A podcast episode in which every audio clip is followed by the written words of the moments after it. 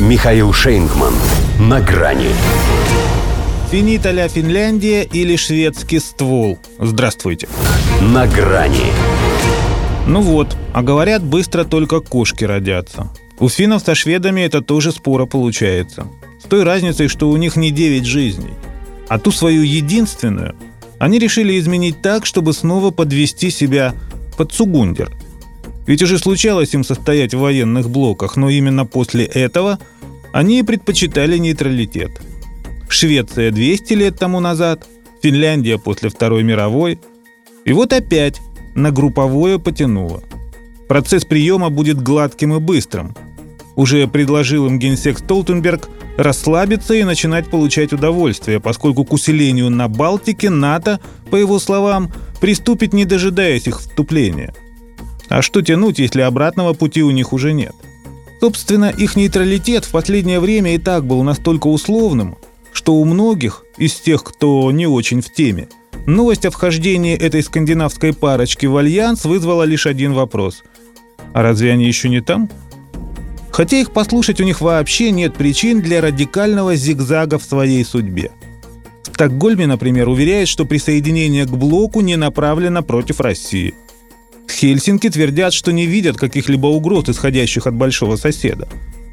Им, вероятно, еще не объяснили, что говорить они и впредь смогут все, что угодно. А вот решать, кто угроза, а кто нет, уже не им – Поэтому в Вашингтоне даже не посчитали нужным хоть как-то прокомментировать шведскую ремарку о том, что в стране не появятся иностранные военные базы и ядерное оружие. Разве что ну-ну. Другой реакции ожидал и президент Финляндии Саули Ниинеста. Правда, от Владимира Путина.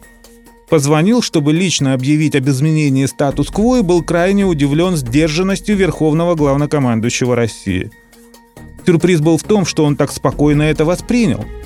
Поделился горячий финский парень своим недоумением. Ну, во-первых, сюрпризов для Суоми теперь будет много, так что привыкай. Во-вторых, смысл Путину переживать, если все необходимые решения уже приняты. Это, впрочем, он адресовал нашим противникам, но шведам и финнам отныне тоже пора осваивать это любимое самым оборонительным альянсом на Земле. А нас-то за что? Причем финнам особенно, поскольку их присовокупление более чем в два раза увеличивает сухопутную линию соприкосновения блока с Россией. Что касается воды, то глава МИД Латвии Ринкевич, совсем потеряв берега, видимо, высказал общее мнение, объявив, что с присоединением этих двух стран Балтика превратится в море НАТО. Влажные мечты. Даже если нам останется бутылочное горлышко – этого достаточно, чтобы они вылетели из него как пробка, если полезут в бутылку. Ибо, как в песне поется, «Если было море пива, я б дельфином стал красивым. Если хочешь море НАТО, получи, фашист, гранату». Ведь такая их кучность и нам упрощает боевую задачу.